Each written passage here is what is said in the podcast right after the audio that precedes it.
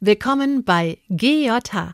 Und bevor wir starten, hier erstmal ein großes, nein, ein riesiges Danke in eigener Sache, dass ihr Nina Workhardt so herzlich willkommen heißt. Das ist nie leicht, der oder die Neue in einem Team zu sein, aber ihr macht es Nina mit euren ganzen Nachrichten wirklich super leicht, hier barrierefrei anzudocken. Und das ist wirklich so, so wertvoll. Jetzt aber zu unserem Gast. Das ist Buchautor und Ex-Gangster Hubertus Becker. Der Mann hat 25 Jahre gesessen und eine echte Leiche im Keller, von der er bisher niemandem erzählt hat. Deswegen Triggerwarnung. Diesmal geht es um Drogenhandel und einen Auftragsmord. Hilfe und Anlaufstellen gibt's in den Shownotes. Ich fand diese illegale internationale Arbeit in Tokio und übermorgen in Bogota, drei Tage später in New York im Plaza Hotel. Also die Welt war unser Spielplatz. Heute schäme ich mich, dass ich überhaupt jemals an so eine Sache rangegangen bin. Und jetzt dann gleich eine Familie auslöschen, dann katapultierst du dich ja gleich in die oberste Spitze der amerikanischen Kriminalgeschichte. Der Gangster, der Junkie und die Hure. Ein Podcast von SWR3. Willkommen Staffel 3 Leichen im Keller. Auch heute geht es wieder um Sachen, die man normalerweise eher nicht erzählt. Wir müssen uns da auch noch ein bisschen eingrooven, denn manchmal ist das ja gar nicht so einfach, Dinge, die lange verschüttet waren, wieder hochzuholen. Und ich freue mich, dass wir jetzt alle wieder zusammen am Tisch sitzen. Hi an Maximilian Pollo. Yeah, gut gelaunt und fresh. Und auch ein Riesenhallo an Roman Lemke. Ein wunderschön. Und wir haben heute einen Gast. Hubertus Becker. Ich grüße euch. Oh, so klingt's Das gut. ist eine Stimme. Ja. Und äh, wer auch noch da ist, hi Nina. Hallo ihr Lieben. Nina work hard. Die Herren. Ja. Hallo. Okay. Los geht's. Äh, Hubertus, du bist Autor und wenn wir über dein ganzes Leben erzählen würden, dann bräuchten wir dafür wahrscheinlich zig Staffeln. Denn du bist internationaler Drogenschmuggler, Geldwäscher und Hehler gewesen und damit eindeutig Gangster. Aber wir haben ja auch eine persönliche Geschichte. Also wir beide sind schon lange Jahre Freunde. Und ich habe dich als Autor kennengelernt. Deswegen ist es das für mich, wo ich dich als erstes definieren würde. Auch du hast viele tolle Bücher geschrieben. In Wer erschossen wird, ist selber schuld. Hast du Geschichten aus Straubing. Zusammengefasst. Ganz, ganz viele, die du auch in Straubing gehört hast. Straubing ist ein Hochsicherheitsgefängnis, in dem wir beide zu verschiedenen Zeiten einsaßen. Verschiedene Generationen. Straubing sind also hier am Tisch.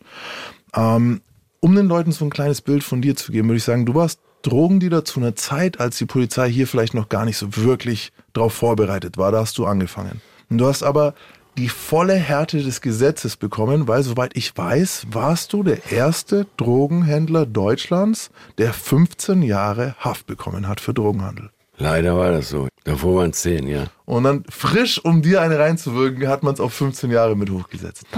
Du hast dann von den 15 Jahren einen Großteil abgesessen? Alle 15. Bam. Alle 15. Komplett. Wie lange waren sie denn in Haft im Ganzen? 24. 24 Wow. Jahre Haft sitzen dort am Tisch.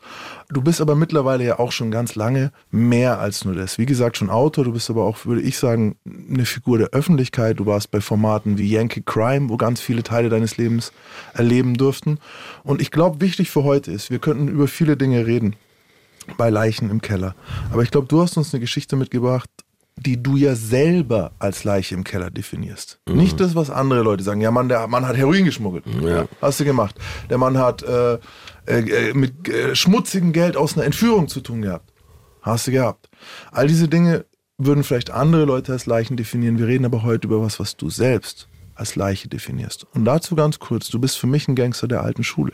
Du warst jemand, der nicht zuerst geschossen hat, sondern der eigentlich immer Konsens gesucht hat, oder? So war das, ja. Das ist ja eh so ein bisschen mystifiziert oder, oder auch verherrlicht im Nachhinein Gangster der alten Schule. Aber ich würde sagen, für mich bedeutet es so diese traditionellen Werte irgendwie Ehre, Zusammenhalt, auch nicht nur an Geld denken, sondern schon auch für die Leute um einen rum sorgen wollen. Loyalität. Loyalität und eben auch nicht direkt Gewalt, nur um einen Standpunkt klar zu machen. So was ja heute ganz oft ist, so, ne? gerade wenn jüngere Kriminelle irgendwie denken, mit Gewalt gleich ihren Ruf Ja. zu festigen zu können. ja, ja. Und das wollte ich vorne anstellen. Du bist eigentlich ein guter Typ. Wenn du das so meinst. Aber wir, wir, wir sind Freunde und deshalb sollte das ja auch so sein.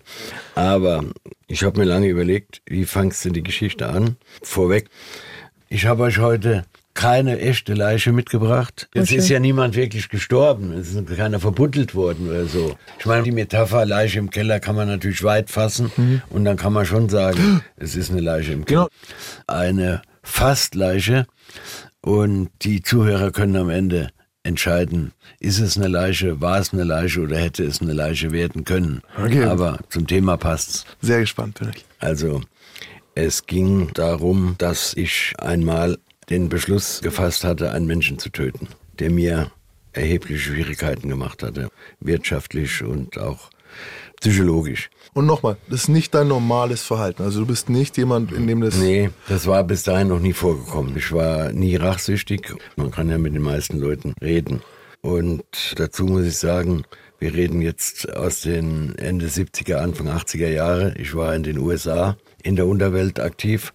Also in Amerika, wenn du im Rauschgifthandel tätig warst, dann war dein Leben immer mit in der Waagschale gelegen. Und da gelten andere Gesetze als in Europa. Mal von Sizilien, also von Italien abgesehen. Und Max hat ja auch schon angekündigt, dass du Gangster der alten Schule warst, also deinen Kodex hattest und nach dem gelebt hattest. Und dann kann man schon davon ausgehen, dass Mord gegen deinen eigenen moralischen Kompass verstoßt. Das stimmt. Aber auf der anderen Seite, wenn du in die USA gehst und mischst dich dort in eine schon bestehende Unterwelt ein, da musst du dich natürlich da auch anpassen. Und es gibt sehr vieles, was gar nicht laut ausgesprochen wird. Das heißt zum Beispiel Verrat wird in Amerika in der Unterwelt in der Regel mit dem Tod bestraft. Oder wenn du hingehst und eine Ware versaust, vermischst, kriegst ein Kilo Kokain und machst anderthalb Kilo draus und denkst, die anderen Leute merken das nicht und verkaufst es dann. Und wenn das dann rauskommt, dann war das gefährlich. Also das heißt, für mich war von Anfang an immer oberste Maxime, immer ehrlich spielen und immer gute Ware zu einem vernünftigen Preis. Und wenn es Probleme gab, da hat man sich zusammengesetzt und hat besprochen, was ist passiert. Okay, wenn man es nicht klären konnte, da haben wir gesagt, wir teilen uns das, du bezahlst die Hälfte und ich bezahle die Hälfte. Und weil man ja auch gut verdient hat, konnte man das ja auch machen, ohne dass da jemand ruiniert war. Und trotzdem muss man sich ja auch irgendwie behaupten als, Ja. als Einsteiger in diesem Markt. Genau, genau. Und wie kam ich dazu? Als ähm, kleiner, hunsriger Bürgersohn aus der bürgerlichen Mittelschicht plötzlich in New York, Detroit, Chicago und Miami eine Rolle im Handel mit harten Drogen zu spielen. Das ist ziemlich einfach erklärt, weil ich, Das kam unerwartet. Das ist super einfach. weil ich sprach vier Sprachen. Und es gab in der Unterwelt nicht so viele Leute, die vier Sprachen fließend sprechen konnten. Das wäre meine nächste Frage gewesen. Das ist ja nicht ungewöhnlich, dass du sagtest, glaube ich, eben um 80er Jahre rum, Ja. dass du da Englisch gut sprachst, weil ich weiß, dass sogar die Generation meiner Mama beispielsweise nicht selbstverständlich fließend Englisch spricht, weil das in der Schule da noch nicht so en vogue war wie jetzt. Also jetzt ist das ja normal, aber damals war es schon was Besonderes. Also wie kam das, dass du bereits, ich dachte erstmal nur Englisch, aber sogar vier Sprachen konntest? Ja, Deutsch war eh klar. Ich habe in der Schule Englisch und Französisch gelernt, habe relativ bald gemerkt, dass mein Herz für Sprachen schlug und in dem Alter 18, 19, 20, das heißt also so gegen Ende der 60er Jahre, als auch die Studentenrevolte sowohl in Paris als auch in Deutschland aktuell war, sind wir oft am Wochenende nach Paris gefahren. Ich habe mal nachgerechnet, da konnte man für 20 Mark oder sagen wir mal für 10 Euro mit vier Personen ein Wochenende nach Paris fahren. Wahnsinn. Und äh, benzinmäßig, ne? Von wo aus? München oder äh, von Köln aus. Also alles war billig. Ja, aber nur weil du Sprachen sprichst, brauchst du nicht gleich internationaler Drogenhändler Nein. werden. ne? Kloppt ja nicht direkt die Unterwelt an. Es ging los. Ich lebte also zwischen 1975 und 80 auf Ibiza, lernte dort nebenbei die Sprache Spanisch und konnte das dann auch bald besser als Englisch und Französisch, weil ich ja permanent da unten war und auch sehr viele spanische Komplizen und Freunde hatte. Und nach dieser langen Trockenzeit unter Franco, wo also sehr schnell geschossen wurde und wo Leute im Gefängnis äh, gefoltert und umgebracht wurden, hat sich, nachdem der Franco 1975 gestorben war und die Demokratie da eingeführt wurde, die spanische Unterwelt relativ bald erholt. Und dann war auch da so eine Übergangsphase, wie das auch hier bei der Wende war. Das Gesetz hat noch nicht so richtig durchgegriffen. Entschuldige bitte, aber ich bin politisch und geschichtlich fast gar nicht gebildet. Wer war denn Franco? Franco war äh, ein spanischer Alleinherrscher, der hatte sich in den 30er Jahren an die Macht geputscht. Mhm. Spanier, die hatten einen König, der hat Anfang der 20er Jahre abgedankt, weil er gemerkt hat, er schafft es nicht mehr in die Neuzeit nach dem Ersten Weltkrieg das Land zu führen. Und dann kam es zum Bürgerkrieg. Und aus diesem Bürgerkrieg ging der Franco mit Unterstützung von Adolf Hitler und Benito Mussolini als Sieger hervor. Das war also sozusagen der spanische Bürgerkrieg. Und der Franco war also ein übler Bursche. Okay, und verstehe ich. Deswegen musstest du Drogen verkaufen. Nein, deswegen musste ich keine Drogen verkaufen. Aber deshalb gab es in Spanien plötzlich jede Menge junge Spanier, die sich von diesem alten System mit Freude entfernt haben und die sich auf Ibiza trafen. Ibiza war damals so ein Zentrum der europäischen Hippies und nicht nur europäisch, da kamen sie auch aus Amerika hin. Die ganzen Freaks, die vor dem Vietnamkrieg geflüchtet sind. Also Vietnamkrieg ist ja nah verbunden mit AIDS, Heroin. Ja, ja, ja. Und die kannten Drogen schon und Ibiza war also relativ bald ein Drogenmecker in Europa neben mhm. Amsterdam. Mhm, mhm. Und da kam ich jetzt plötzlich rein, lernte Spanisch und ein Amerikaner lud mich ein äh, nach Amerika, nach Kalifornien, hat er gesagt, kommst du mal hin, da werden gute Preise bezahlt, insbesondere für Heroin. Und wenn du da Kontakte hast, dann könnte man da ins Geschäft kommen. Und das lief zwei Jahre sehr gut. Also wir haben wirklich gut verdient auch. Und Kann man eine Grammzahl mal sagen? Eine Grammzahl. Ja, Wie schwer das Geld also, war? Verurteilt wurde ich für 18 Kilo Heroin mhm. und äh, tatsächlich haben wir ungefähr 100 äh, geschmuggelt. Mhm. Also ich habe 250 Dollar für ein Gramm bekommen, das heißt für ein Kilo 250.000. Das waren damals fast eine Million Mark. Das ist für ein Kilo. viel Geld damals. Das so. war so viel teurer noch als heute. Oh, ich habe ja. gerade gedacht, 250 Dollar für ein Gramm Echt? Es war, war aber auch anderes Heroin. Also, ursprünglich wollten wir eigentlich im Haschischhandel äh, weitermachen, weil da hat man auch gut verdient. Aber diese Summe, die war so hoch, dass ich eigentlich dachte, Mensch, das kannst du gar nicht liegen lassen. Das, mhm. Da müssen wir. Und ich war ja nicht alleine. Ich habe ja noch einen spanischen Partner gehabt und dann haben wir uns also entschieden, wir präparieren eine Tauchflasche, weil der war Berufstaucher. Und dann hat er eine Tauchflasche präpariert, da passten zwei Kilo rein. Und da sind wir mit einer kompletten Tauchausrüstung von Deutschland aus über Indien nach Thailand geflogen, haben dort zwei Kilo gekauft. Ein Kilo kostete 10.000 Mark, 3.000 Dollar. Mhm. Reinstes Zeug. Und in Amerika 250.000 Dollar. Das ist also Was eine Marge. geradezu Ach, du un unglaublich. Er musste machen. Da kannst du nicht liegen lassen. So, und dann haben wir gesagt, das Risiko gehen wir ein. Ihr habt alle kein Gewissen. Ihr habt alle kein Gewissen. Aber äh, darf ich ganz kurz Thailand ist halt lebenslänglich. Also ne, bis am Ende, wenn du da verwischt wirst. Ja, das sitzt du lange. Ja. Das, sitzt du, das setzt du heute noch. Du hast eben gesagt, eigentlich wollten wir weiter in Hasch machen. Das heißt, du warst schon im Geschäft, weil normalerweise kriegt ja niemand von irgendwelchen Amis das Angebot, ja. komm, lass doch mal ein paar Kilos. Lass, Hubi, du hast einen kleinen Sprung gemacht. Äh, hier vom Gymnasiasten im Hunsrück zum äh, Typen auf Ibiza. Du warst hier in Deutschland schon einer der fetten Drogendealer. Wir wollen es jetzt auch alles nicht so ausführen. Ich ja. meine, es gibt deine Bücher, es gibt super viel Material mit dir. Du warst bei mir auf YouTube zum Beispiel. Das kann man sich alles anschauen. Wir wollen nur, dass man weiß, wer du ungefähr bist. Und du warst jetzt, jetzt klang es erstmal ein bisschen so wie, ach, ich kleines Licht saß da auf Ibiza zufällig und hab dann mhm. zufällig einen Amerikaner. Du warst schon Heavyweight. Also du warst schon einer von den Fetten. Und naja. deswegen warst du ja auch auf Ibiza. Du warst jetzt nicht nur aus, zum, aus Spaß, sondern auch ein bisschen, weil es überall anders heiß war.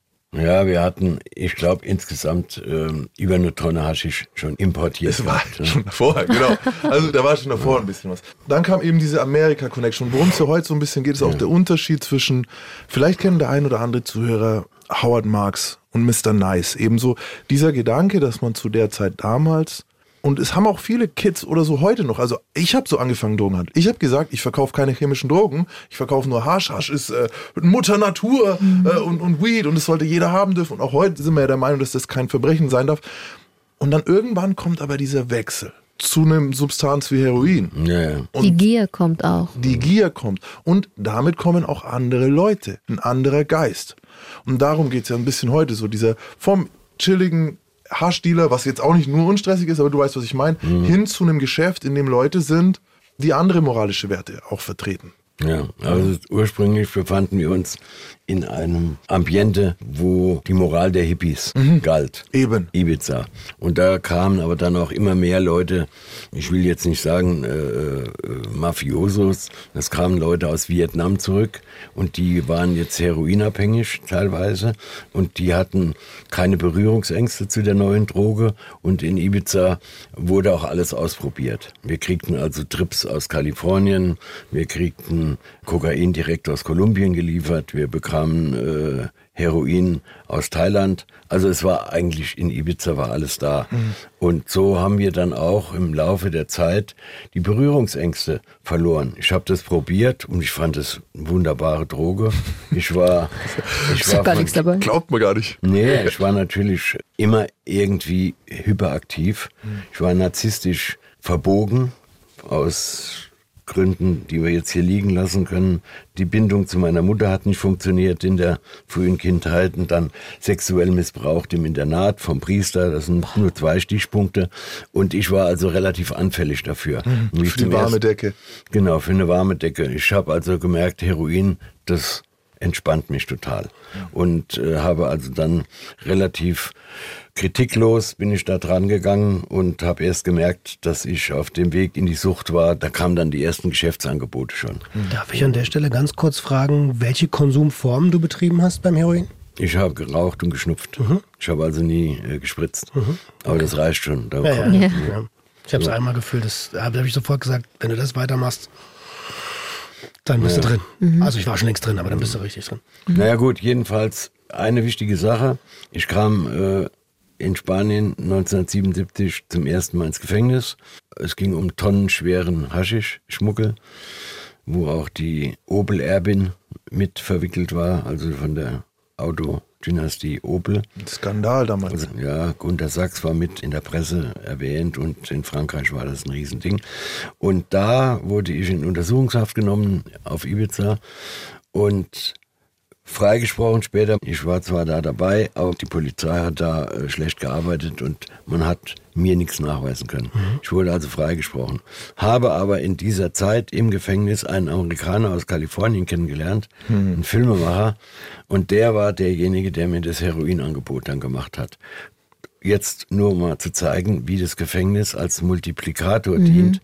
Wenn du einmal reinkommst, als kleiner Fisch sozusagen, und du Mit kommst deinen Tonnen. Mit deinen paar Tonnen. Also, das- Sorry, Nee, aber ich weiß, was aber du das. Prinzip ist ja das- Du knüpfst dort die Kontakte. Ja, Also- ja, aber- es ist aber ein aber- Multiplikator für die kleinen Fische. Gut. So. Die großen Fische multiplizieren sich auch. Es, es gab auch Leute, die kamen wirklich mit einem halben Kilo da rein und sind dann rausgekommen als Kapitäne und haben dann äh, Schiffe übers Mittelmeer. Ja, du weißt, was ich meine. Es ist natürlich, Ja, ja. wenn du jetzt, weißt du, was ich viel verwehr oder viel schwieriger finde an der Stelle ist, dadurch, dass du in der Phase dann den Freispruch bekommen hast, Ja. kommt so ein Okay, man, I'm untouchable. Wenn ich es Ja. richtig mache, können sie mir vielleicht gar nicht dran kriegen. Das kommt dann noch dazu. Und diese Kombi ist natürlich sehr gefährlich. Neuer Kontakt, Ja. kein Urteil.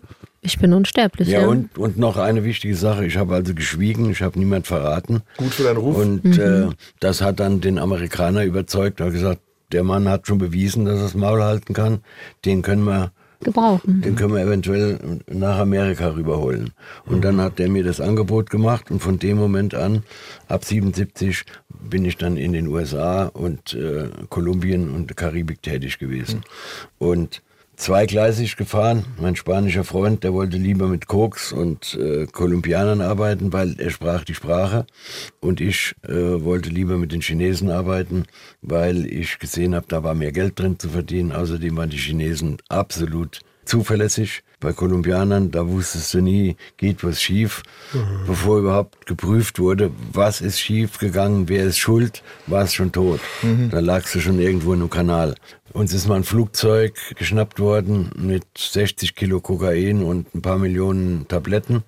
Und am nächsten Tag wurde ich vor einem Supermarkt von zwei bewaffneten äh, Sicarios aus Bogota entführt in ein Apartment rein und die wollten jetzt überprüfen, ob dieses Flugzeug tatsächlich geschnappt worden ist oder ob ich mir das mhm. gekrallt habe und die Ware irgendwie anderweitig verschoben habe.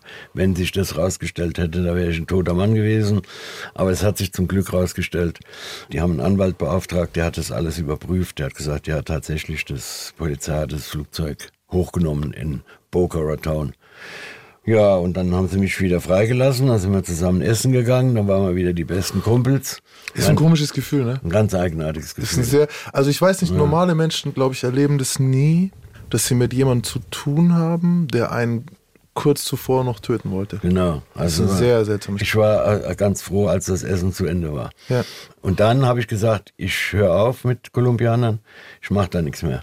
Das ist mir zu gefährlich. Ich kann das nicht einschätzen. Ich habe das nicht mehr selber im Griff, dieses mhm. Ganze. Mhm. Aber bei den Chinesen war das anders. Ich habe also mit denen einen guten Draht gehabt und äh, habe mich auf das China-Geschäft konzentriert. Stellen wir uns mal ganz kurz vor, die gleiche Situation wäre mit den Asiaten passiert. Wie wäre das abgelaufen?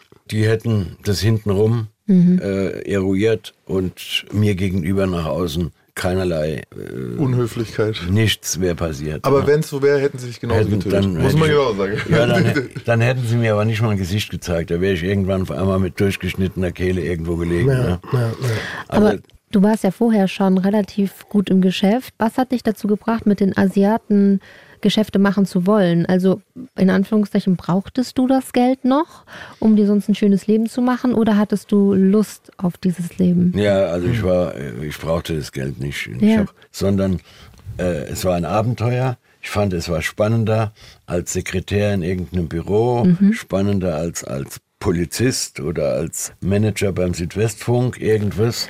Ich fand diese illegale internationale Arbeit. Der Globus war unser Spielfeld mhm. und wir waren äh, in Tokio und übermorgen in Bogota, drei Tage später in New York im Plaza Hotel. Also wir, die Welt war unser Spielplatz. Also dein Lebenswerk, Buch fast, wenn ich so sagen darf, heißt ja tatsächlich auch globale Nomaden. Genau. Das ist, ähm, also dieser Begriff des ja. globalen Nomaden ist wirklich, den hast du geprägt und es ist ein Begriff, der das sehr, sehr schön zusammenfasst. Also wenn euch das wirklich interessiert, gerne die globalen Nomaden lesen. Bei mir ist immer, wenn du das so redest, ne, ich, wir kennen uns sehr, sehr lang so und ich fühle dich immer hart so, ne? Und ich will jetzt nicht wieder die ganze Detail anfangen, was der Preis war, den du für dieses Leben im Nachhinein bezahlt hast. Und dass es eigentlich auch ein Wunder ist, dass du hier noch sitzt. Weil wie viele von den Leuten, mit denen du in Tokio warst, wie viele leben denn überhaupt noch? Und wie viele von den Leuten sind geistig noch gesund? Weißt du? Also das ist, ich will es immer nur mit reinschieben, weil mhm. wenn man dir zuhört, mhm. ne, dann klingt es manchmal mhm. so viel leichter, als es war. Ja, mhm. stimmt tatsächlich. Also ich würde sagen, ein Drittel weiß ich, die leben nicht mehr. Teilweise drogeninduzierte Tode. Ein Drittel lebt noch. Von denen geht es den meisten auch heute nicht mehr so gut. Und ein Drittel habe ich aus den Augen verloren. Mhm. So, das kann ich dazu noch sagen. Jetzt lass uns doch ja. gerne ähm, du bist jetzt mit der präparierten Tauchflasche in Asien gewesen und ihr macht euch jetzt auf den Weg in die USA. Ich übergebe gerne einfach weiter an dich. Ja, also die Geschichte, die Geschichte, auf die kommt es eigentlich gar nicht so an. Das klappte. Wir sind also in Kalifornien eingetroffen. Die geschäftliche Beziehung zu diesem Amerikaner, den ich also in, in Mallorca im Knast kennengelernt hatte, ein Jahr vorher, hat sich etabliert, funktioniert. Der Mann war ehrlich, der hat uns auf Heller und Pfennig bezahlt. Für die zwei Kilo haben wir eine halbe Million Dollar bekommen innerhalb von drei Monaten. Haben gleich mal drei Monate Urlaub auf Hawaii gemacht. und gleichzeitig ist ja auch irgendwie eine sehr makabre Nebengeschichte. Gleichzeitig hatte ich, obwohl ich noch nie im Leben ein Foto veröffentlicht hatte und überhaupt gar kein ausgebildeter Fotograf war, hatte ich von Playboy in Auftrag, die Girls von Hawaii zu fotografieren. Und Wie kam das denn? Wie kam das denn? Ja, das war auch eine ganz komische Sache. Auf Ibiza kannte ich die Chefin der Ibiza Modeorganisation, Adlip hieß die. Das war eine jugoslawische Gräfin, der man nachsagte, sie hätte mit dem letzten König von Serbien eine Bettgeschichte gehabt. Und die lebte auf Ibiza und die war damals vielleicht 50 und ich war Mitte 20 und die mochte mich. Und irgendwann lud die mich ein zur Eröffnung, Inauguration des spanischen Playboy. Das mhm. war also, wie gesagt, Franco war tot, äh, auf den äh, Illustrierten konnten Titten gezeigt werden. Das war vorher, das, das war vorher in Spanien undenkbar. Die Kirche hatte da schon ne, auch was zu sagen. Und Playboy hat also jetzt äh, einen spanischen Playboy aufgemacht. Und da wurde ich zu dieser Eröffnungsfeier eingeladen, um diese alte Dame zu begleiten. Und die hat natürlich. Na, hör mal, alte Dame mit 50, ich 50. bitte, das ist das Ja, neue also- 20. Diese, diese gute, aus- diese Dame. Für, für mich als 25-Jähriger war das eine alte Dame. Doppelt der so alt, Zeit, ne? nee, man muss sich die Geschichte vorstellen, wer mit dir mit Schnurrbart auch. Ja, ja. Aber hier Hattest so Oberlippenbart. Ja, klar. ein richtig dicker Schnorren. Ja, ja. Also, Geile Zeit. Da musst du mir später mal ein Bild zeigen. Da gibt's gute Bilder von ihm. so, und äh, da sind wir im Ritz in Barcelona aufgetaucht. Und da saß der Stellvertreter vom äh, Hugh Hefner, saß da bei, am Tisch. Ich saß am Ehrentisch, ganz, also, ich weiß gar nicht, wie ich dazu kam. Voll Jedenfalls. auf Heroin. Und wurde vorgestellt als einer der besten deutschen Fotografen. und, und hatte noch nie im Leben ein Bild überhaupt veröffentlicht. Ne? Aber Ich so funktioniert's. Aber, Aber- gern nackte Frauen. Aber weil ich ja Geld hatte, hatte ich mir eine Leica-Ausrüstung zugelegt, hatte also das Beste an äh, Hardware, was ein Fotograf überhaupt damals haben konnte. Und äh, das hat natürlich mächtig Eindruck auch gemacht auf viele Leute. Und äh, so hat die alte Dame mich dann also da vorgestellt, äh, Fotograf aus Deutschland und so. Und wie das die Veranstaltung rum war, da kam dann der José Hilario, das war so der Axel Springer von Spanien damals, der kam zu mir und hat gesagt, hören Sie mal, junger Mann, Sie sprechen ja hervorragend Spanisch. Wie ich höre, könnten Sie nicht äh, eine Verbindung zwischen dem deutschen Playboy und dem spanischen herstellen, weil die Deutschen, die haben ja schon so viele Pictorials, die könnten wir als Zweitverwertung gebrauchen. Wie nennt man Fotostrecken, Genau, ja. Fotostrecken von hübschen Mädchen. Und dann habe ich gesagt, ja, wenn ich Ihnen da helfen kann. Und dann ha- hat er mir einen Brief gegeben. Und da bin ich, wie ich das nächste Mal in München war, Heinrich Bauer Verlag und bin in die Playboy-Redaktion und habe den Brief dahin gelegt und habe gesagt, hier, ich komme von Spanien, so und so, von dem Herrn Hilario, ich möchte den Chefredakteur hier mal sprechen. Und dann wurde ich durchgelassen und dann hat der sich meine Geschichte angehört. Ja, kann ich mal ein paar Bilder von Ihnen sehen? Und dann habe ich gesagt, Sie, entschuldigen Sie mal, ich bin jetzt hier nicht, äh, ich, ich, bewerbe, ich bewerbe mich ja hier nicht um einen Job bei Ihnen. Ich gucke jetzt gerade, ob ich meinem Freund José Hilario in Spanien Gefallen tun kann und äh, ob wir da irgendwie ins Geschäft kommen können. Ich bin eigentlich nur der Vermittler. Und ja, irgendwie fand er mich ganz cool und lustig und fresh und dann hat er seiner Sekretärin gesagt, stellen Sie dem Herrn Becker mal ein bisschen was zusammen. Und dann sagt er, können Sie nächste Woche dann runterfliegen nach Barcelona, wir zahlen das und dann gucken Sie mal, ob die da was von gebrauchen können. Und dann sage ich, Barcelona, nächste Woche, muss ich Sie enttäuschen, ich fliege nächste Woche nach Hawaii. Und dann sagt er, wie? Selbstbewusster junger Ja, Mann. ist ja, das war schön. Ja, und dann sagt er, wie nach Hawaii. Sag ich, ja, ich fliege mit meiner Frau nach Hawaii, wir bleiben da ein paar Monate. Sagt er, Mensch, das passt ja wunderbar. Wir wollen ja gerade eine Geschichte machen, die Girls von Hawaii. Und, So ein äh, Zufall. Ja, da könnten Sie ja für uns schon mal anfangen, da zu fotografieren.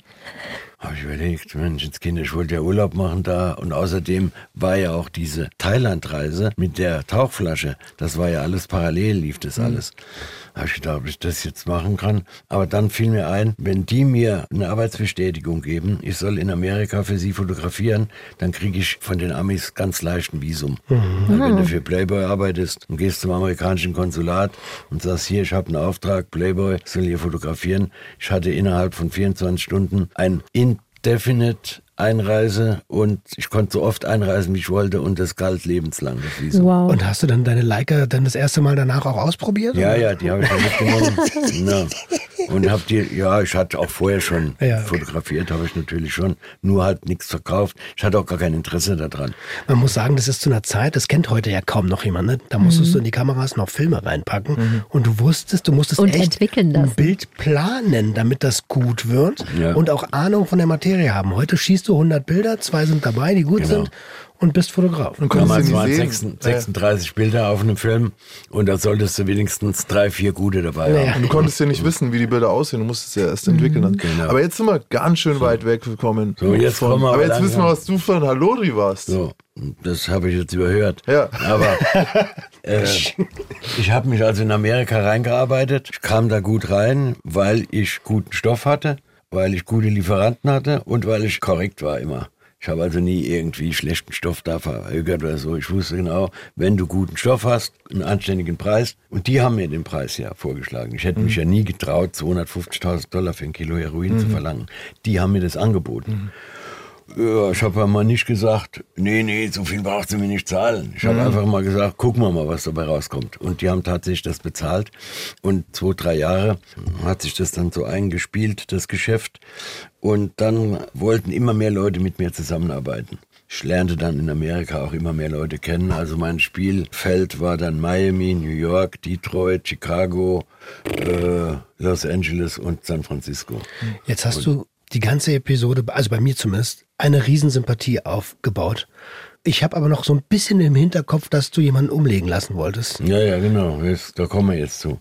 Und weil ich immer gerade war, habe ich auch von den anderen erwartet, dass sie gerade sind. Mhm. Und irgendwann kam einer, der hat mich die ganze Zeit, schon über ein Jahr, lag der mir in den Ohren. Er hätte gute Kunden in Los Angeles, in Hollywood, Beverly Hills, da äh, könnte man locker mal ein Kilo verkaufen und er wird doch auch gern ein bisschen mal was verdienen. Und ich hatte gerade eine Lieferung bekommen von 18 Kilo aus China und äh, die verkaufen sich nicht in drei Tagen. Ich musste also jetzt ohnehin einen Monat in San Francisco bleiben, in der Nähe, in Kalifornien.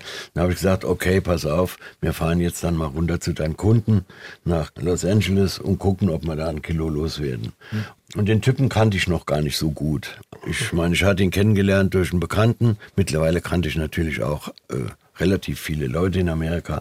Und ein Rechtsanwalt hatte mir den mal vorgestellt und äh, der hat gesagt, der Typ ist okay. Und naja, ich fahre also mit dem mit dem Auto die Highway One runter. Das ist die Küstenstraße. Nördlich von San Francisco geht's los. An der Küste entlang bis nach Los Angeles. Eine der schönsten Straßen der Welt, kann man fast sagen. Und wir kommen in Los Angeles an, fahren nach Hollywood und ich wollte unbedingt ins Beverly Hills Hotel. Da wollte ich übernachten. Hm. Und das Beverly Hills Hotel ist bekannt von dem Cover von dem Eagles Hotel California. Mhm. Und das heißt in Wirklichkeit Beverly Hills Hotel. Und äh, da wollte ich also übernachten. Aufgrund des Covers? Oder? Nee, einfach weil ich davon so viel gehört habe, weil ich wusste, alle, weil er oh, kann. Ne, alle Stars, die waren da und äh, jeder, äh, David Crosby, äh, die hingen da an der Bar rum, Jack Nicholson, den traf sie da. So, und da wollte ich, also in diesem Hotel wollte ich auch mal gewesen sein, weil ich mein Leben betrachtete erst nicht nur als Geschäftsreisen, sondern ich war auch Tourist. Ich wollte ja auch immer ein bisschen was kennenlernen. Und äh, fahren wir davor auf dem Parkplatz und dann schicke ich den Ami da rein und dann sage ich hier, mach mal ein Doppelzimmer klar. Und kommt er wieder, nach zwei Minuten sagt er, die sind ausgebucht. Dann sage ich, wie, die sind ausgebucht? Der sagt, die haben kein Zimmer mehr frei, ist alles hätten wir.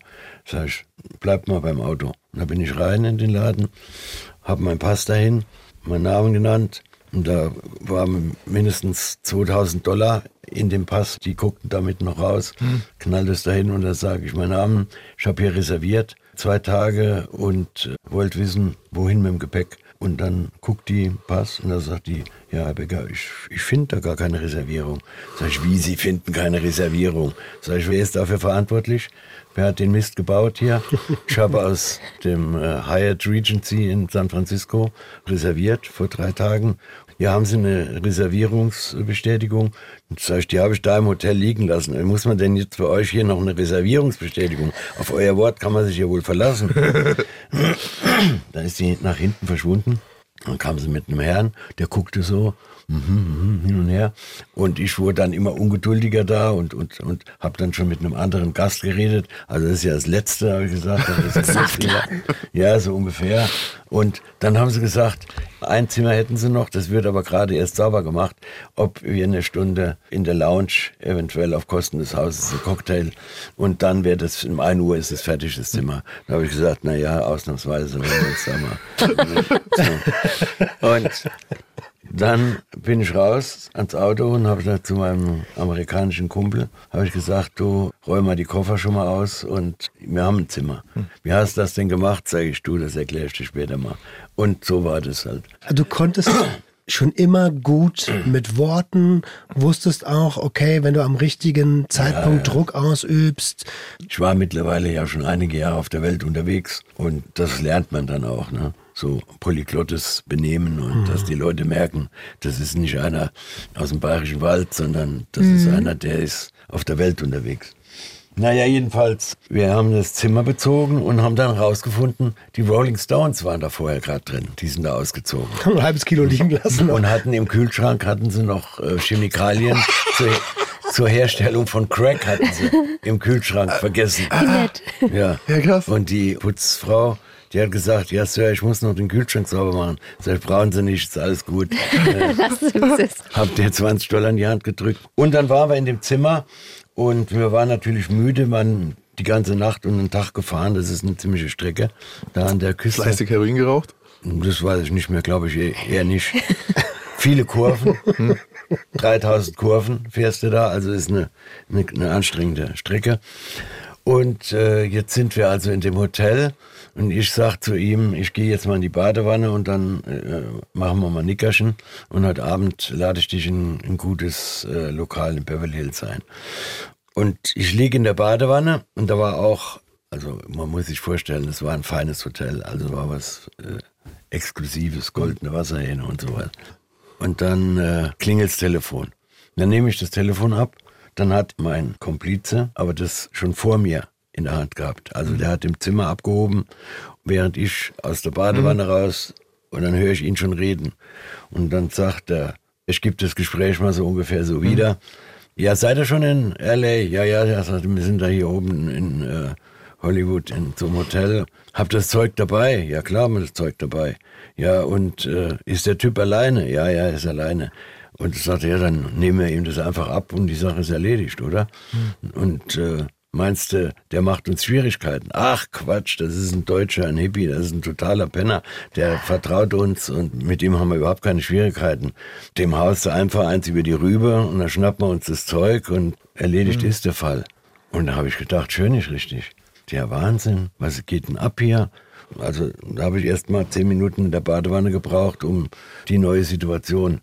Also ihr seid zusammen vorher diese 3000 Kurven gefahren. Genau. Du dachtest, er ist eigentlich in deinem Ja, Team und dann fällt genau. er dir in den Rücken und nur durch den Zufall, Genau. dass du den Hörer gleichzeitig abhebst, hast du mitbekommen, Genau. wie hinterhältig er ist. Die wollten mich um, klar. umlegen, die wollten mich frisch machen. Ach, auch noch, Ja, ja. Alter. Nicht nur abziehen, Ja, sondern ja, ich warst weiß. du bewaffnet zu der Zeit? Nee, nee, ich war nicht bewaffnet, weil ich habe den Typen irgendwie vertraut. Der war mir durch einen mir befreundeten Rechtsanwalt Mhm. vorgestellt worden und ich ging überhaupt nicht davon aus, dass da irgendwas schief lief.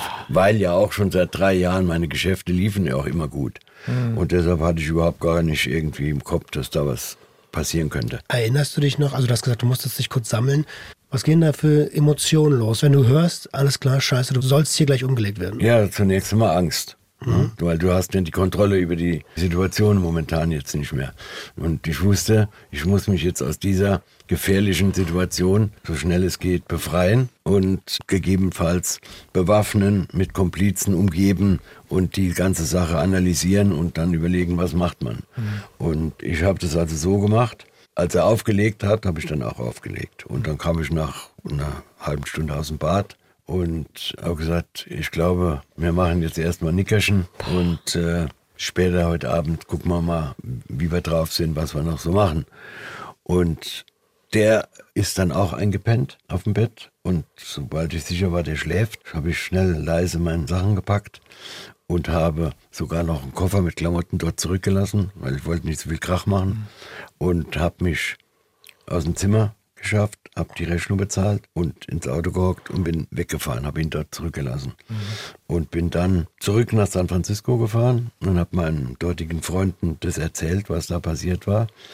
Und dann war die Sache erstmal, der wusste ja überhaupt gar nicht, warum ich weg war plötzlich und der hat dann erkundigt. Und dann habe ich gesagt, du, ich habe mir das anders überlegt. Ich habe irgendwie ein ungutes Gefühl gehabt, Los Angeles ist nicht so mein Turf und äh, die Leute aus San Francisco haben angerufen, sie hätten schon alles verkauft, sie brauchen. Dann habe ich gesagt, lieber mit vertrauten Leuten weiterarbeiten, als jetzt hier irgendwie. Ich habe ihm aber nicht zu erkennen gegeben, Entschuldigung, dass ich wusste, was er für eine Schweinerei geplant Also hat. super smart, super clever in dem Moment auch dann die eigenen Emotionen unter Kontrolle zu behalten. Absolut, Weil eigentlich absolut. willst du demjenigen ja sagen, was bist du für ein Arschloch? Ja, oder ihn gleich äh, ja, ihn umlegen. so. Zum. Glück bist du nicht im Game, Alter. Ah, Wirklich. Gott sei Dank. Mann, Nina. Und Wir legen, wir legen alle um. Äh, mit der Gerte. Zack. Wenn man überlegt, was du mit Freunden sozusagen machst, dann möchte ich nicht wissen, was du mit Feinden machst. Und, und, und jetzt, ich habe den Typen auch dann gar nicht mehr gesehen und so. Und zwei Jahre später erfahre ich, dass er irgendwo in Kalifornien in so einer äh, Luxus-Wohngegend nördlich von San Francisco ein Haus gekauft hätte. Darf ich mal ganz kurz fragen, wie funktionierte damals die Kommunikation? Ist das über Festnetztelefonie vonstatten gegangen? Oder also das war ja noch vor Ja, ja. der aktuellen Handyzeit. Das ging alles über Festnetztelefonie. Okay. Ja, ja. Hm, Da musstest du schon wissen, wo du wen wann erreichst. Oder auch über Briefe und sagen, du, ich bin dann und dann da und da. Wenn du willst, können wir uns da und da treffen. Ich steige in dem, dem Hotel ab und so weiter. Aber es war schon öfter noch so, dass man nicht sicher wusste, ne, ob man Leute antrifft oder so. Das war Genau, so ein genau. bisschen diese Ungewissheit, die Genau. heute ja gar nicht mehr ist. Also wenn jemand zehn Minuten nicht ans Telefon geht, ist man schon so, hör, Ja, wenn ich jetzt dich treffen wollte und äh, ruf an bei dir und deine Frau sagt mir, ja, der ist nicht zu Hause, der ist gerade in Berlin. Ja, wo in Berlin?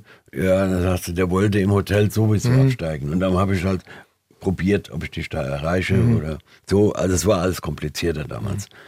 Und ich habe diesen Typen dann also nochmal getroffen und habe dann äh, immer noch so getan, als wüsste ich nichts und als wäre alles gut. Und dann habe ich erfahren, dass der sich hintenrum über mich lustig gemacht hat. Und der hat also dann meinen Stolz berührt. Ist das spannend. Also, das Super ist spannend, richtig das- spannend. Die Nummer, dass er dich abziehen will, dass er sich umlegen lassen will. Da bist du richtig smart und clever, aber Dann wenn jemand an die Ehre geht, so. Ja, genau. Das war so. äh, Ich weiß das heute jetzt im Detail nicht mehr, wie er mir an die Ehre gegangen ist. Jedenfalls, äh, mittlerweile war ich auch heroinabhängig.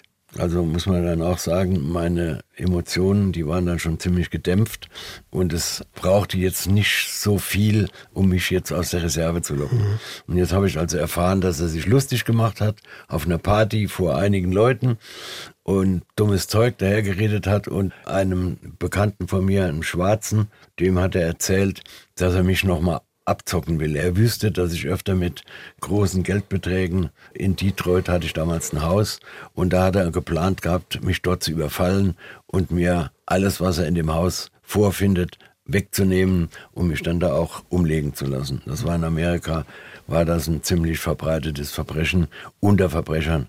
Ich meine, der Maximilian auf einer kleineren Ebene äh, kennt die Geschichten. Du gehst. hätte ich gemacht. Ja, so. Wenn du gewusst hättest, ich sitze da mit einer halben. Und ich kenne dich nicht und die mir sagt Genau. jemand, du bist ein friedlicher Typ und du hast eine halbe Million zu der Ja. Zeit, wäre Das es ist genau Grund genug, ja. gewesen. hat nicht mal eine Knarre zu Hause und so, ein Hippie, der hört da Musik und so. Deutscher. Also, Ja, brauchst du wahrscheinlich. Seelepfeife. So, so ungefähr. Und da habe ich dann gesagt, okay, ähm, dem müssen wir zuvorkommen und den werden wir jetzt mal ins Jenseits befördern, den Kerl, weil der mir jetzt schon seit ein paar Jahren unangenehm aufgefallen ist. Und ich hatte in Amerika eine recht gute Bande. Ich hatte auf der einen Seite Lieferanten aus China, das war eine Triade. Die haben mich beschützt, weil für die war ich ein Goldesel. Kannst du für die Leute, die nicht wissen, was eine Triade ist, ganz kurz zusammenfassen? Eine Triade ist eine chinesische, meistens auf Familientradition basierende Gangsterbande. Ja, und äh, die beschäftigen sich mit allen möglichen Verbrechen, Prostitution, Drogenhandel, Glücksspiel. Glück, Glücksspiel, Menschenhandel, äh, Korruption. vor allem Wie Korruption Mafia. mittlerweile. Wie die Mafia, nur was man sich vorstellen muss, die großen Triaden, Ja. das kannst du nicht vergleichen mit der italienischen Nee, Mafia. das sind Tausende von Menschen. Zigtausende, Ja. so 18.000 Mitglieder und so, riesig. Also Triaden Chinesisch, Yakuza Japanisch. Genau, ja, ja. Ja, genau. Also, ich hatte also mit diesen chinesischen Triaden über Thailand, wo die auch ihre Leute sitzen hatten, hatte ich den Chef in Hongkong kennengelernt irgendwann mal. Und nachdem wir ungefähr schon 20 Geschäfte gemacht hatten und die liefen immer gut, die Chinesen, die waren froh, so jemand zu haben wie mich, der in Amerika gute Kontakte hatte, der im Monat 50 Kilo verkaufen konnte. Da gab es ja auch nicht so viele Leute Und zuverlässig ist. zuverlässig, immer korrekt und so. Und die hatte ich hinter mir. Und wenn es mal ein Problem gegeben hätte, dann hätte ich die eingeschaltet und hätte gesagt, hier, helft mir mal, schafft den Kerl mal aus dem Weg oder so. Und jetzt hast du aber dieses Problem. Jetzt habe ich dieses Problem, aber jetzt habe ich auch in Amerika Leute gehabt, schwarze Banden in Detroit. Young Boys Incorporated hießen die Jungs. Das war also YBI. junge Kerle zwischen 16 und 25 und die waren knallhart drauf und denen habe ich das chinesische Zeug verkauft. Die waren also auch daran äh, interessiert, dass mir nichts passiert. Ist das so Eight Mile Gegend? Nee, nee, das ist mehr in die Stadt rein. Eight Mile ist weiter draußen. Aber ich habe also dann mich erkundigt bei meinem engsten Vertrauten von YBI und der hat gesagt, ich habe einen Kumpel, der macht sowas professionell. Ich bring dich mal mit dem zusammen, dann redst du mal mit dem. Ich kann mir vorstellen, der macht das für dich zum Sonderpreis.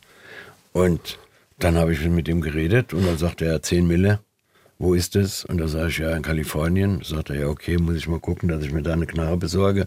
In Kalifornien von einem Cousin eine Pistole mit Schalldämpfer und wie er alles organisiert hat. Und er mir dann gesagt hat, ja, von meiner Seite steht alles. Und dann sage ich, ja, ich muss noch mal nach Asien, aber wenn ich in 14 Tagen komme, dann können wir das Ding durchziehen. Und wie es dann soweit war, haben wir uns in New York getroffen und sind dann von New York nach äh, San Francisco geflogen und sind dann da äh, zu seinen Verwandten und hat die Waffe übernommen. Und dann sind wir an einem Abend, war schon dunkel, es war Sommer, aber es war schon spät, abends nach zehn, zu dem Haus von dem hin. Jetzt wohnte der dort mit seiner Frau und seiner kleinen fünfjährigen Tochter. Und wir schleichen uns, also wir hatten einen, einen Leihwagen und den hatten wir weit weg stehen lassen, sind also mindestens zwei Kilometer zu Fuß durch den Wald. Und Entschuldige bitte, bevor wir jetzt gleich zu der richtigen Action kommen. Du bist auf dem Weg dahin, du bist mit diesem Typen. Du weißt, der legt Menschen professionell um. Und du bist aber eigentlich nicht der Charakter für sowas. Genau. Jetzt geht's dir aber an deine eigene Haut. Also eine Bedrohung ist ja schon. Ja.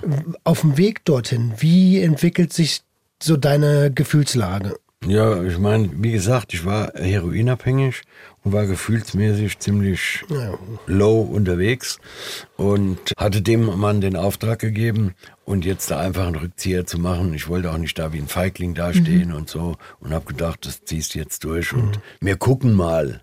Wir wussten ja noch nicht mal, ob er zu Hause ist. Also das war der erste Testlauf. Ausflug zu dem Haus hin, um uns mal mit den Lokalitäten vertraut zu machen.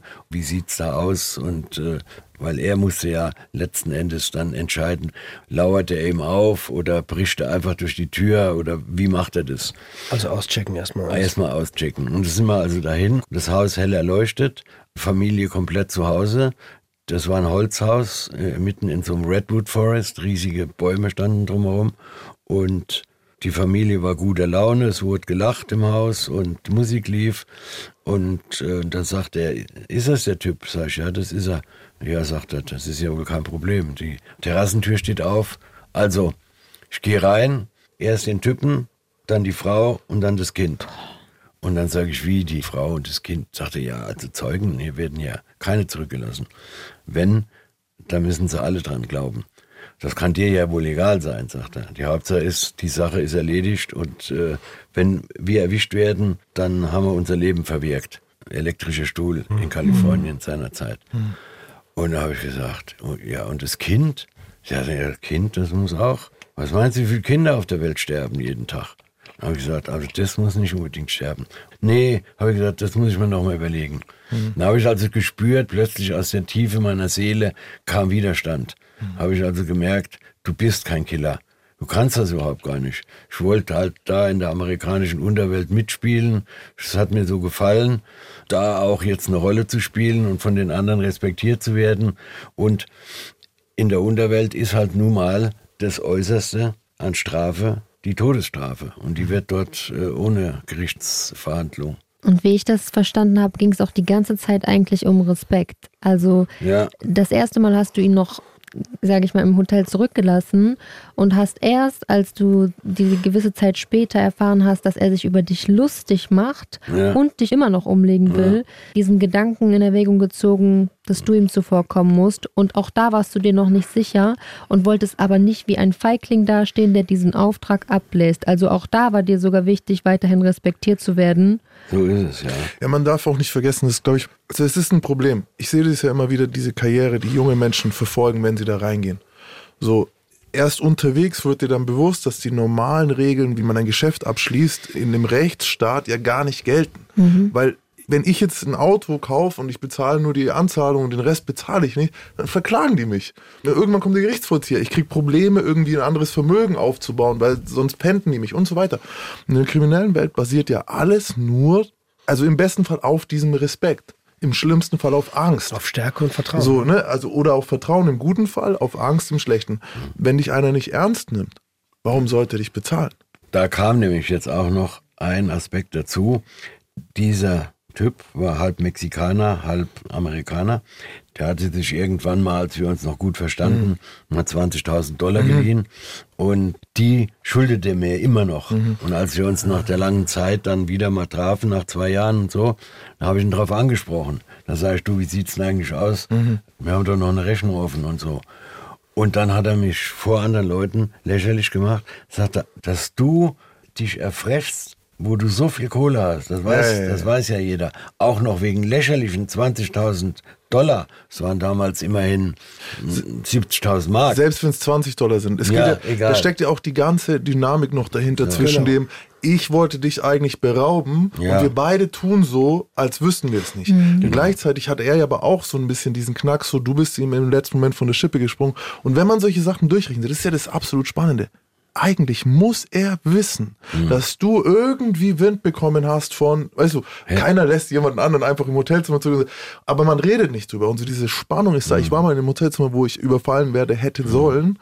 Und meine Begleitung hat die Tasche, in der Geld transportiert worden ist, so aufgemacht und in der Tasche hatten wir eine Scorpion Maschinenpistole. Und die dann so raus und dann den Umschlag mit der Kohle so. Aber die Maschinenpistole so gezeigt, so im Sinne von, Mach keine Faxen. so, ey, wir wissen eigentlich, dass hier was vielleicht nicht stimmen könnte und wir sind übertrieben overdressed. Wir sind im Smoking auf die Party gekommen. Und dann ist der Typ so, du, du hast richtig gesehen, wie die Stimmung im Raum so einfriert. Und der ist dann fünf Minuten später oder so, ey, ich muss mal, oh, ich muss mal kurz was äh, klären, so, und ist dann nochmal raus vor die Wohnung und hat diesen Raub abgeblasen. Ja, Wir haben danach eineinhalb Jahre Geschäfte zusammen gemacht. ja, Wir haben nie darüber geredet, aber alle wussten, ja. da war ein Raub geplant. Ihr habt ihn nicht gemacht, weil wir wussten, dass ihr uns überfallen und so weiter schon. Also solche Das ist so ein bisschen wie Pack schlägt sich, Pack verträgt sich, aber auch nur und solange man sich gegenseitig einschätzen kann. Und, und solange du dich gegenseitig brauchst. Und das, was er dann gemacht hat, war, er wusste, er wird von dir nie wieder die Möglichkeit bekommen, dich auf so eine Art abzuzocken, also auf eine Vertrauensebene, dich irgendwo hin. Und deswegen hat er dann einfach die, diese Guard runtergenommen und hat sich auch noch so erdreistet. Ja, ja. Da steckt so viel Psychologie drin. Ja, außerdem wusste er, mittlerweile hat er sich natürlich ein bisschen schlauer gemacht, dass ich mit einer äh, Chinesenbande eng verbandelt war. Und da hat er sich natürlich dann auch gar nicht mehr getraut, weil äh, vor den Chinesen hatten sie auch in der amerikanischen Unterwelt Gerade San Francisco und so in der Respekt. Gegend sind die super Genau, stark. genau. Hatten sie sehr viel Respekt. Und wie sie gemerkt haben, dass ich mit denen in den besten China-Restaurants in Privaträumen getafelt habe und offensichtlich respektiert wurde und ähm, quasi befreundet war mit denen, da hat er natürlich dann auch angefangen nachzudenken. Ah, Ich möchte eine Sache hier einhaken kurz, weil das ist auch eine der Hoffnungen, die dann immer meine Klienten so haben. Ja, wenn ich dann erstmal der krasseste bin, dann traut sich keiner mehr mit mir sich anzulegen. Eigentlich geht's Und das los. stimmt nicht. Nee, nee. Egal mit wem du, weil der Typ, er denkt ja von sich auch, er ist eine er ist wer. Und dann ist er, fühlt er sich noch übervorteilt, weil du mehr Geld verdienst. Und dann ist er vielleicht vorne rum so, ja, okay, ich kann dir jetzt nichts ins Gesicht nochmal. Aber hintenrum planen sie alle deinen Untergang. Ja.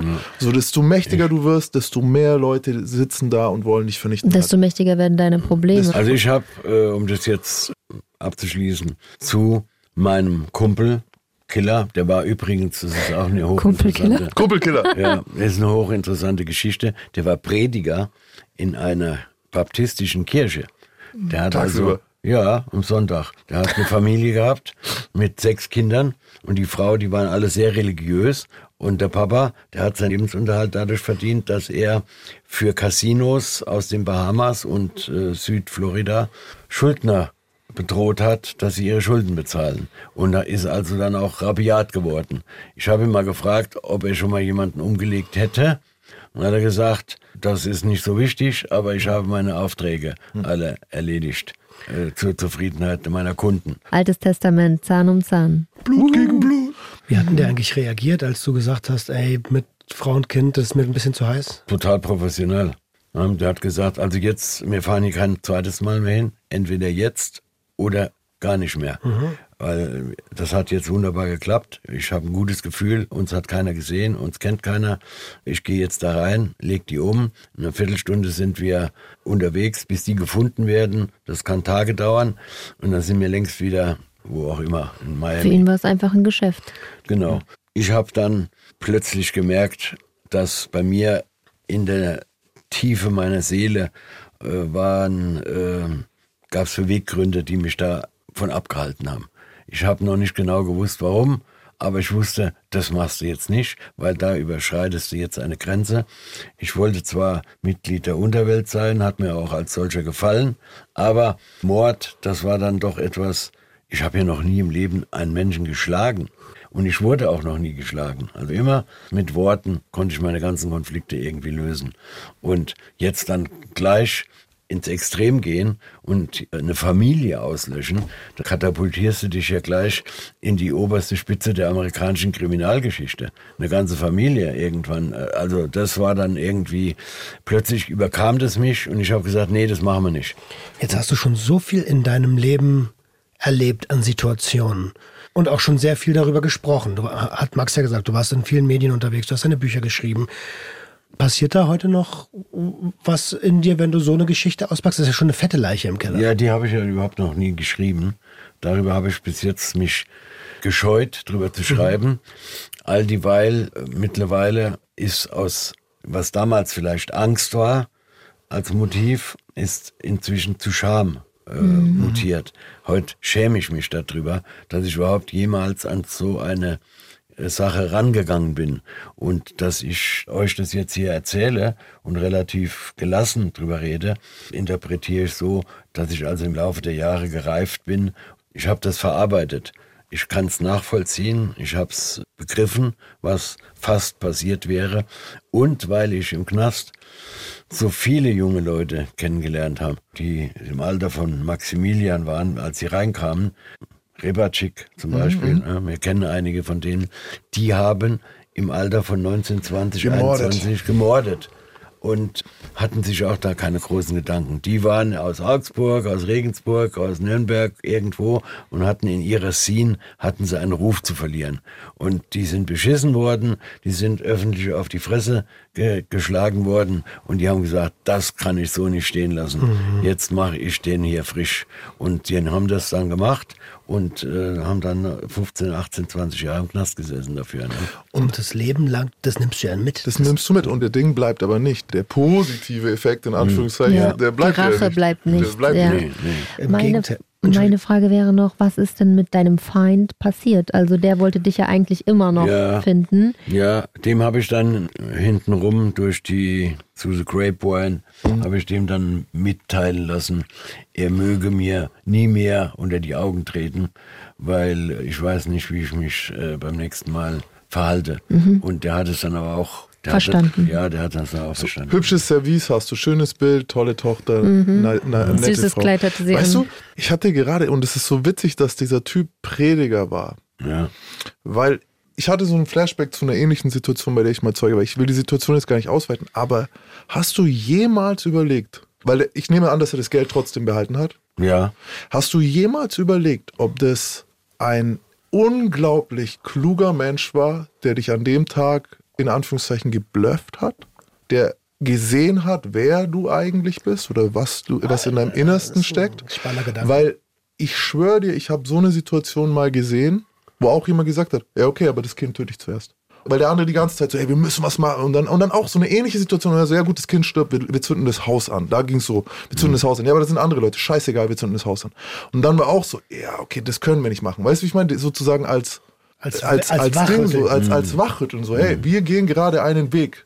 Willst du diesen Weg wirklich gehen? Weil es ist ja eigentlich für den Killer an der Stelle, normalerweise hätte er auch sagen können, okay, ich habe das jetzt gesehen, du gehst weg und ich mache das irgendwann. Also mit dem blieb ich befreundet, mit, mhm. dem, mit, dem, mhm. mit dem Killer, ne? mhm. war mein Bodyguard. Mhm. Den, den, hatte ich also dann immer gern dabei, wie ich gemerkt habe, wie gefährlich Detroit ist, mhm. dass da jeden Tag zwei, drei Leute umgelegt wurden und dass der zu den äh, Young Boys gehörte.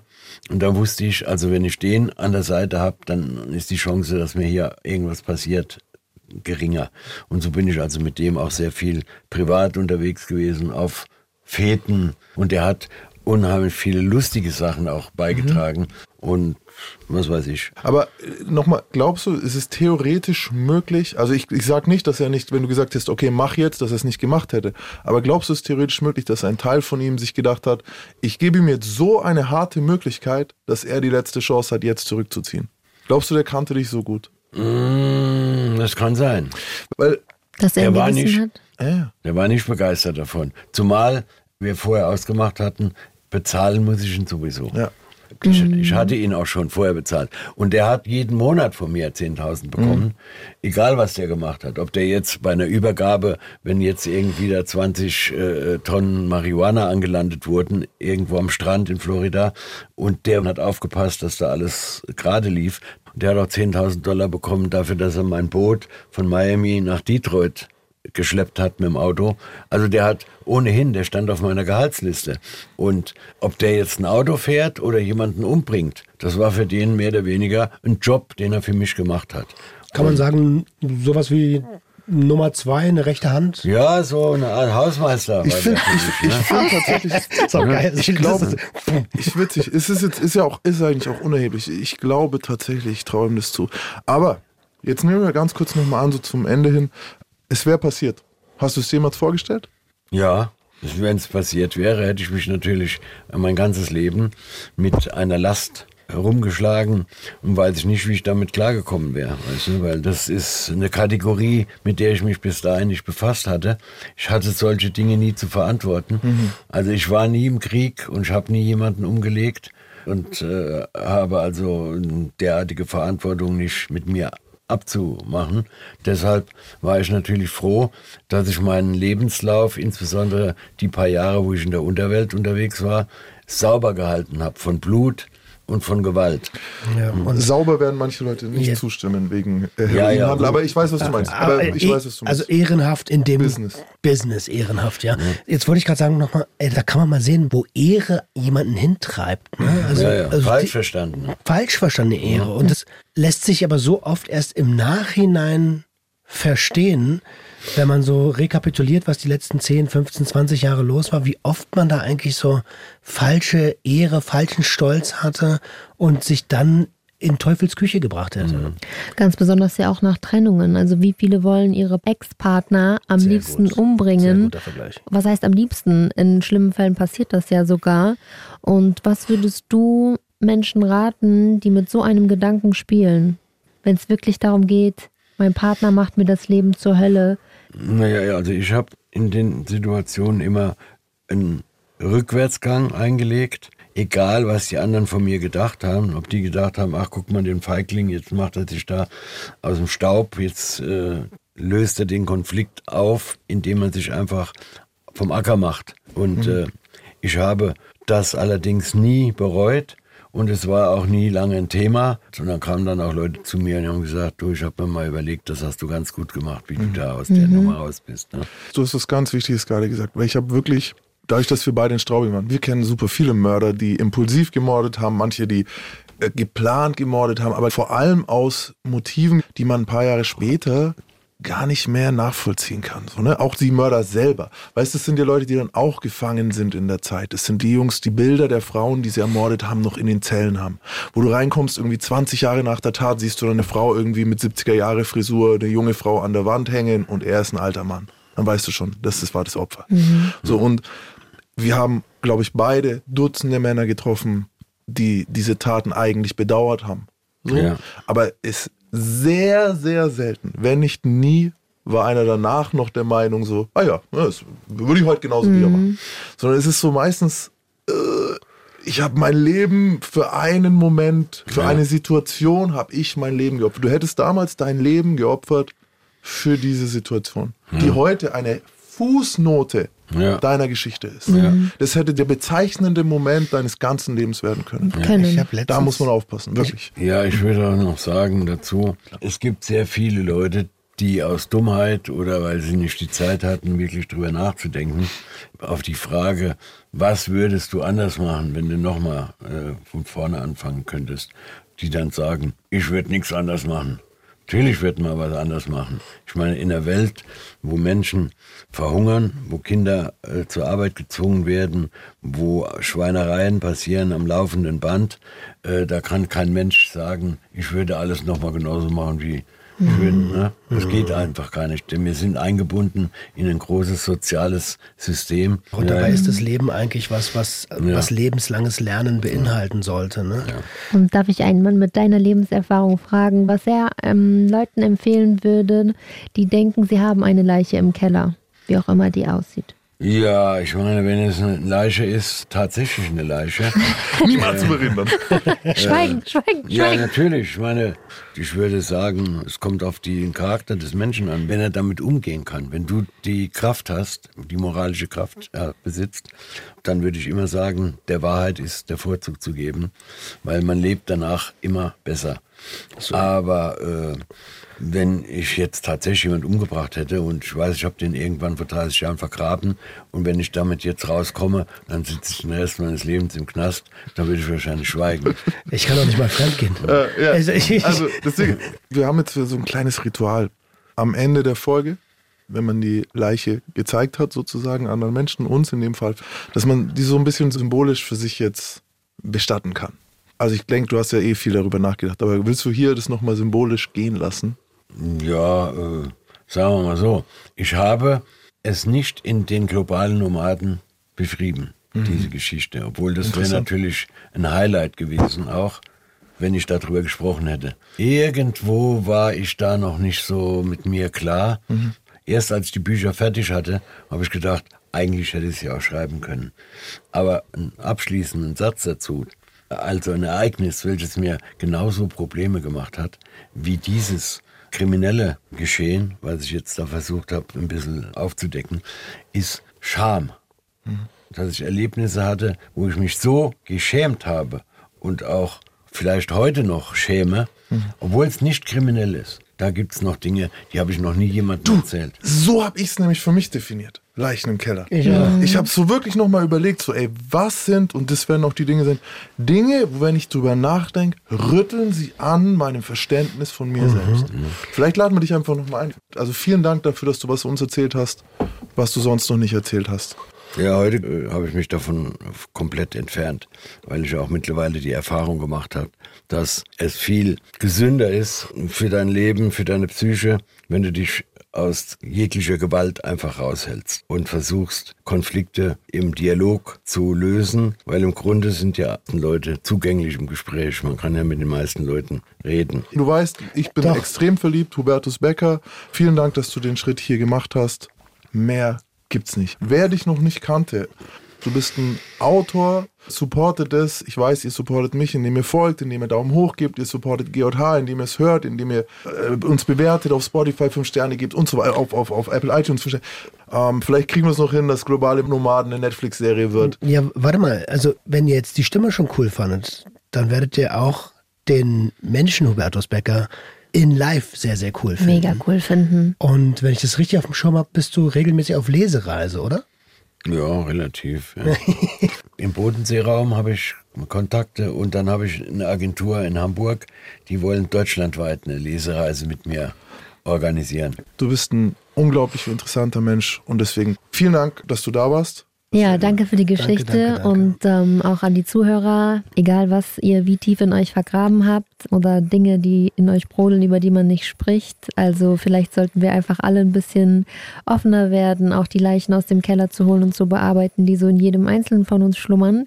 Und ähm, ja, wenn ihr weitere Leichengeschichten hören wollt, dann findet ihr uns natürlich wie immer überall, wo es Podcasts gibt, also Apple, Spotify und, und, und, sowie in der ARD Audiothek. Und wenn ihr gerade bei dieser Episode uns etwas zuschicken wollt, dann wie immer an unsere E-Mail-Adresse gj.swr3.de.